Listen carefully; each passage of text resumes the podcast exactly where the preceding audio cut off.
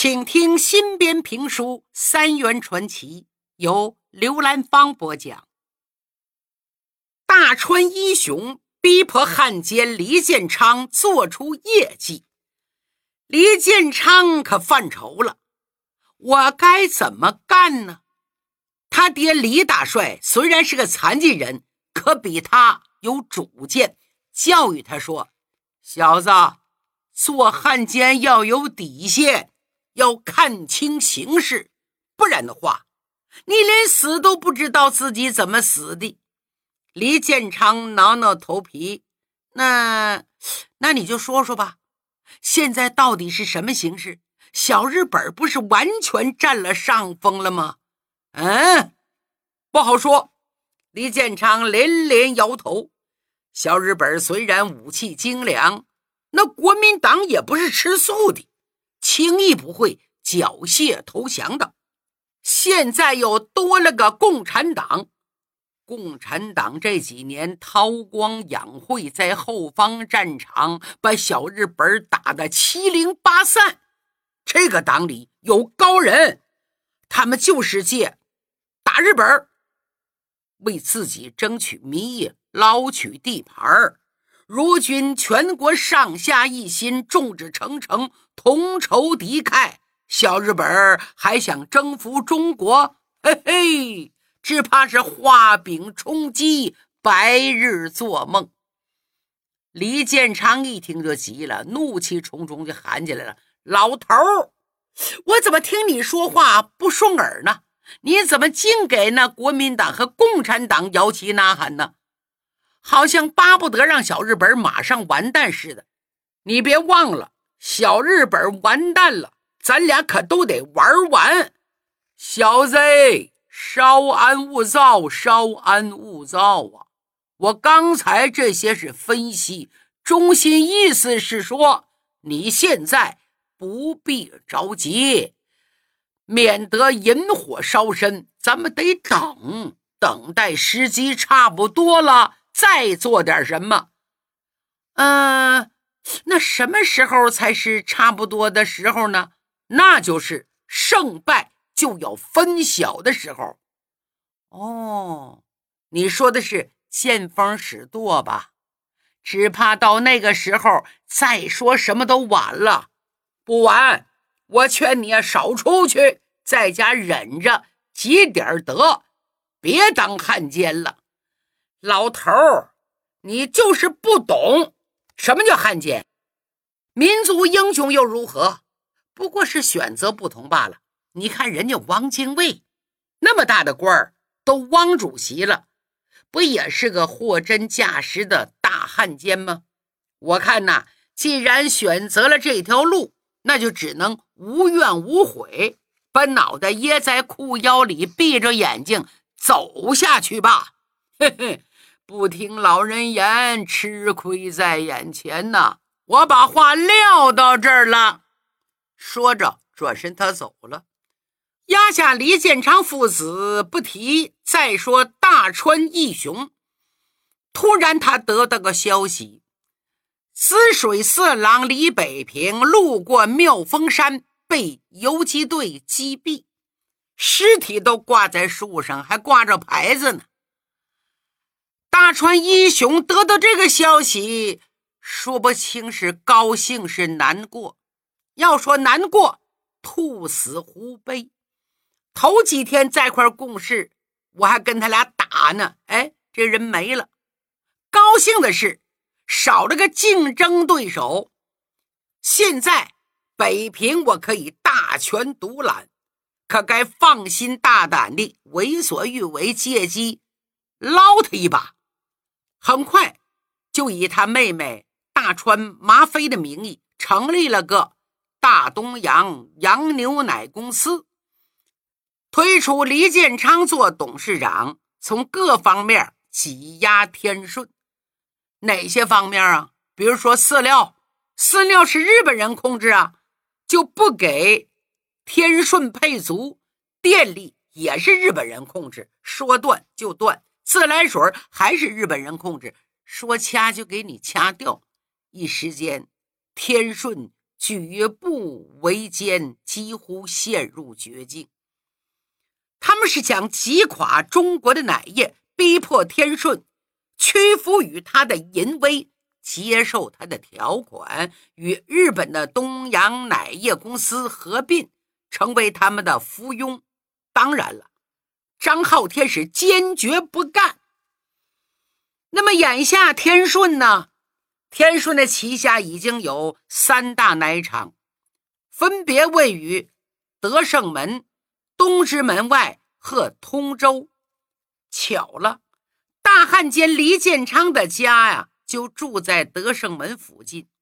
这两年，李大帅父子觉得自己有点先天不足，对补钙特别上心，所以常年在德胜的门店里。订购牛奶喝，就有这么一天，李建昌忽然眼前一亮，嗯，近段时间大川义雄屡屡逼我拿出点像样的东西，什么像样东西啊？就是缺德作损，干点坏事。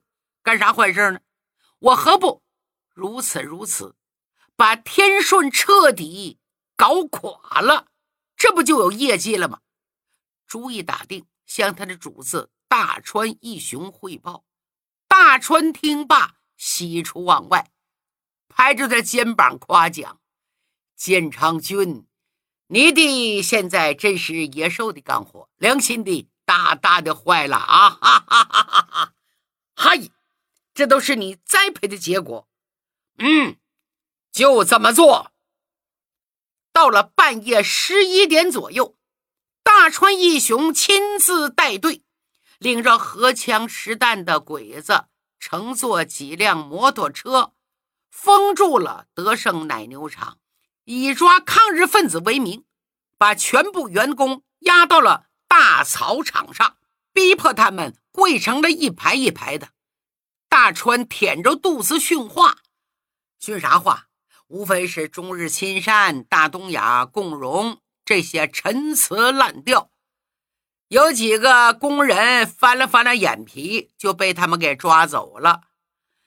第二天，就有几家购奶的客户喝完天顺送去的牛奶后，出现了非常严重的腹泻、呕吐现象，被送进医院急救。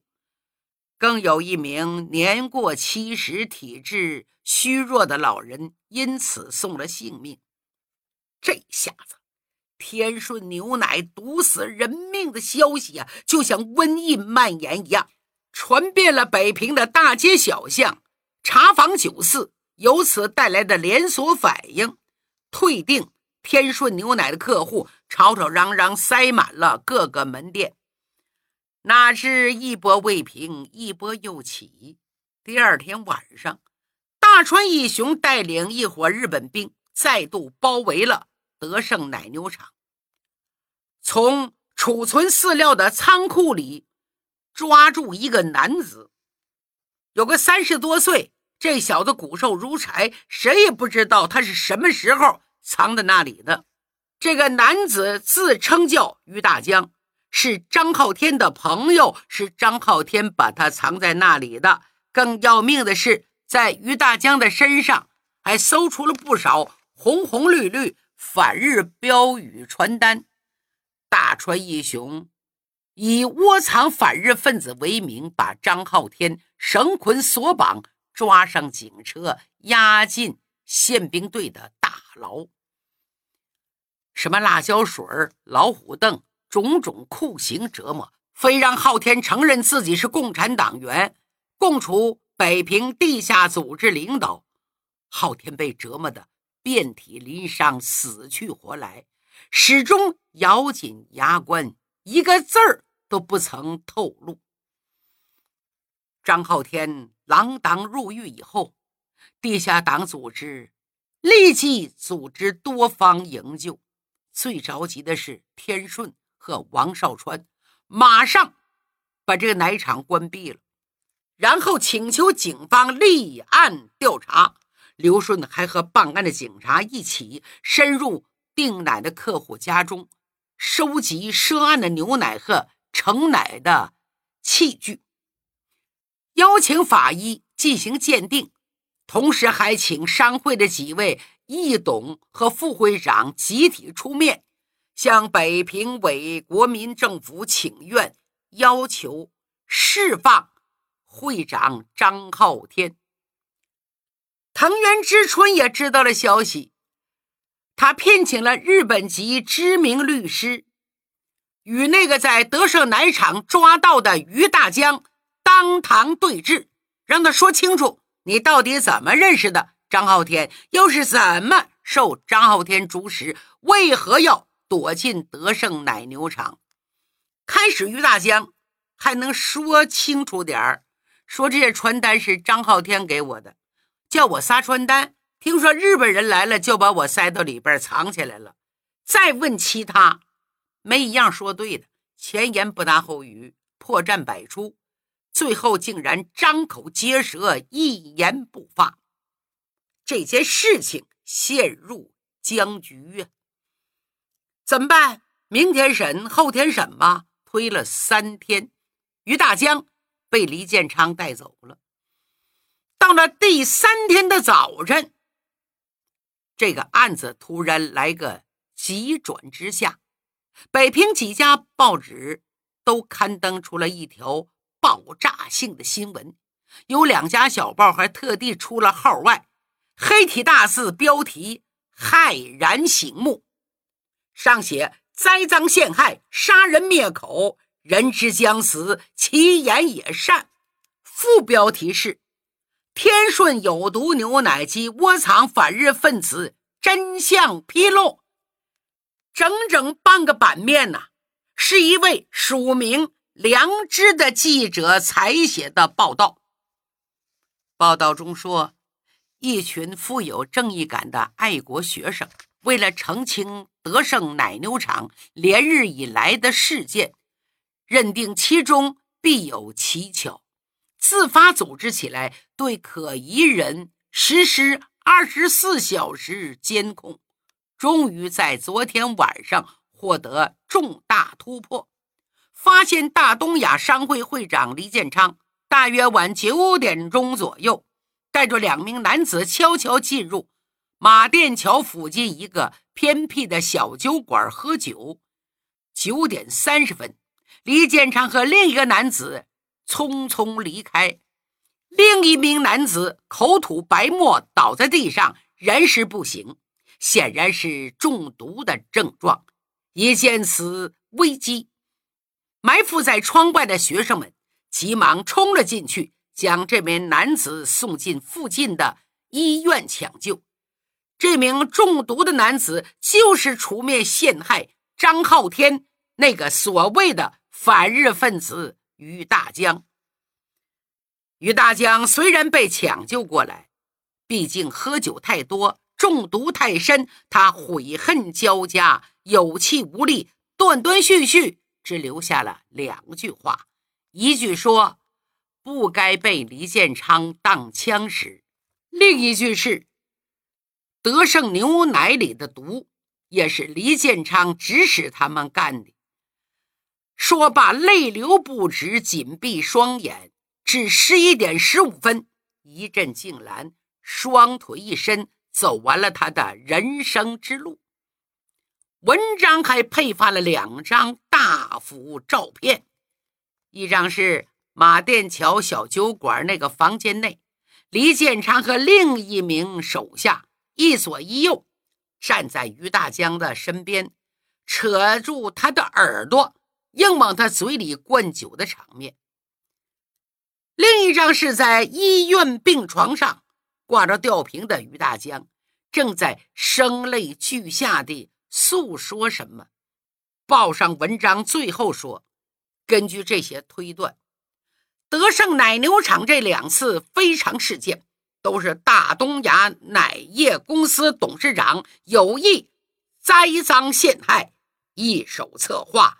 幕后操作，而且亲自参与了杀人灭口，强烈要求国民政府主张公道、伸张正义，给北平市民一个说法。那边问了，梁直是谁呀？正是学校锄奸团的人，他们为了救出张浩天，挖出事情的真相。长话短说，在强大的舆论压力下，大川义雄只可允许张浩天被保释出狱。那么李建昌主谋呢？李建昌死不承认，日本人向着他，这个事儿就不了了之。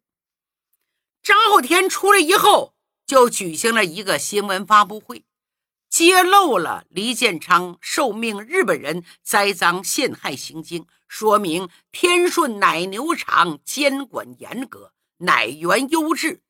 各个生产环节十分安全，消除了消费者的恐慌心理，而且邀请市民前往天顺三大奶厂参观，到场者优惠订奶、免费品尝，一举稳定了人心，扩大了宣传效应，使天顺在北平保住了很好的口碑。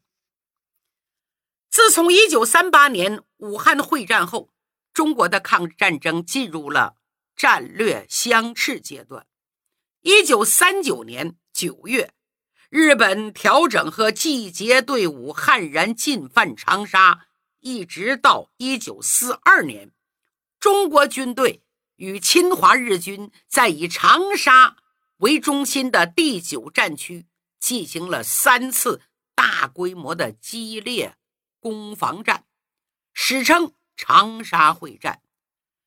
这个时候的北平已经成为一座信息孤岛，老百姓没有良民证，寸步难行，进出北平要经过一道又一道的关卡检查。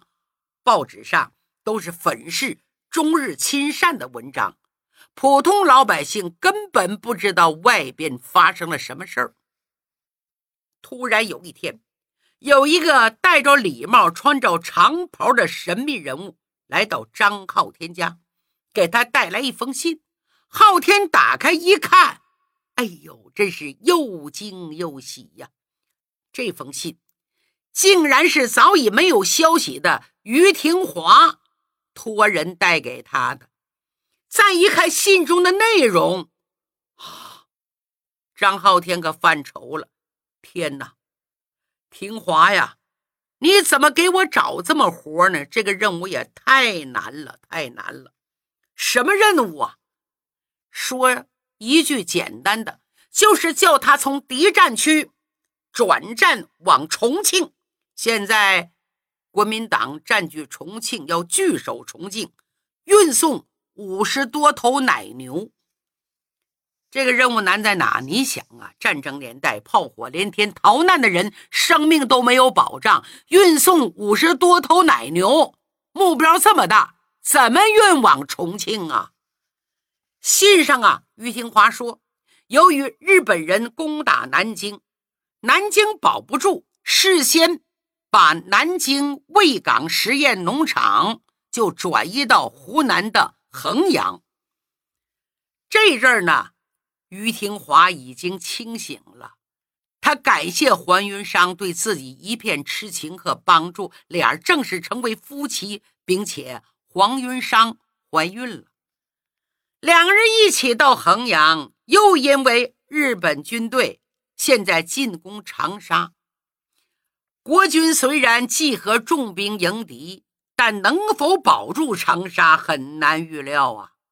湖南全境都处在。风雨飘摇之中，宋庆龄决定，也是国民党决定，向重庆转移，要把卫岗的实验农场扶植到战时首都重庆，那就是湖南衡阳农场的五十多头奶牛，立即送往重庆。因为到重庆落户，于廷华先走了，把怀孕的妻子黄云商留在了衡阳。于廷华给张浩天来信说：“无论多难，你也要把这五十多头奶牛从衡阳送往重庆，也把妻子黄云商保护到重庆。昊天看完这封信，点点头，跟来人说：“我知道了，你转告他，我尽力而为。”然后拿着这封信，悄悄向党组织汇报。副书记陈诚说：“奶牛事小，于廷华事大。